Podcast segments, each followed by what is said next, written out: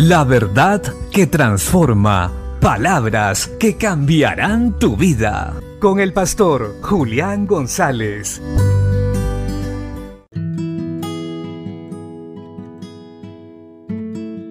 La Biblia dice en la segunda carta a los Corintios capítulo 9 versos 6 al 8.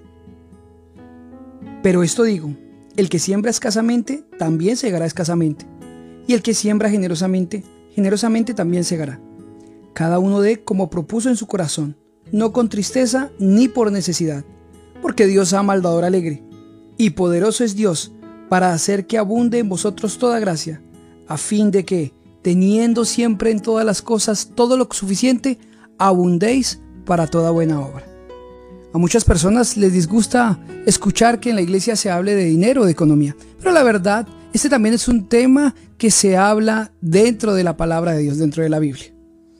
En este caso en particular, el apóstol Pablo está animando a la iglesia, a los creyentes de todas las iglesias que colectaran una ofrenda. Es más, envió a mensajeros a colectar esta ofrenda para que no hiciera falta en el camino, ya que ellos eran misioneros y estaban llevando el Evangelio, estaban trabajando para el reino de Dios.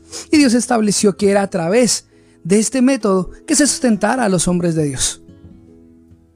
Así nosotros hoy en día también debemos seguir con un corazón dispuesto, como lo acabamos de leer, dar para que la obra de Dios siga creciendo y podamos tener los recursos necesarios para enviar misioneros, para ir, para tener un lugar adecuado, un templo adecuado, equipos de sonido adecuados, para que la gente cuando vaya a un lugar se sienta cómoda y escuche con tranquilidad la palabra de Dios, para ayudar al necesitado, pero también para el sostenimiento de aquellos que sirven, enseñan eh, y predican el Evangelio.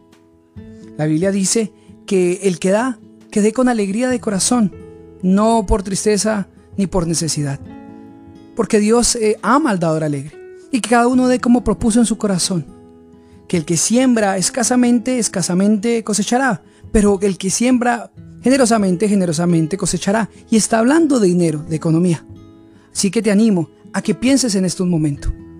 ¿Cómo estás dando al reino de Dios? ¿Cómo estás sirviendo en esta área a la obra de Dios para que no se detenga y crezca? Esta labor también es importante y Dios también la recompensa. Bendiciones.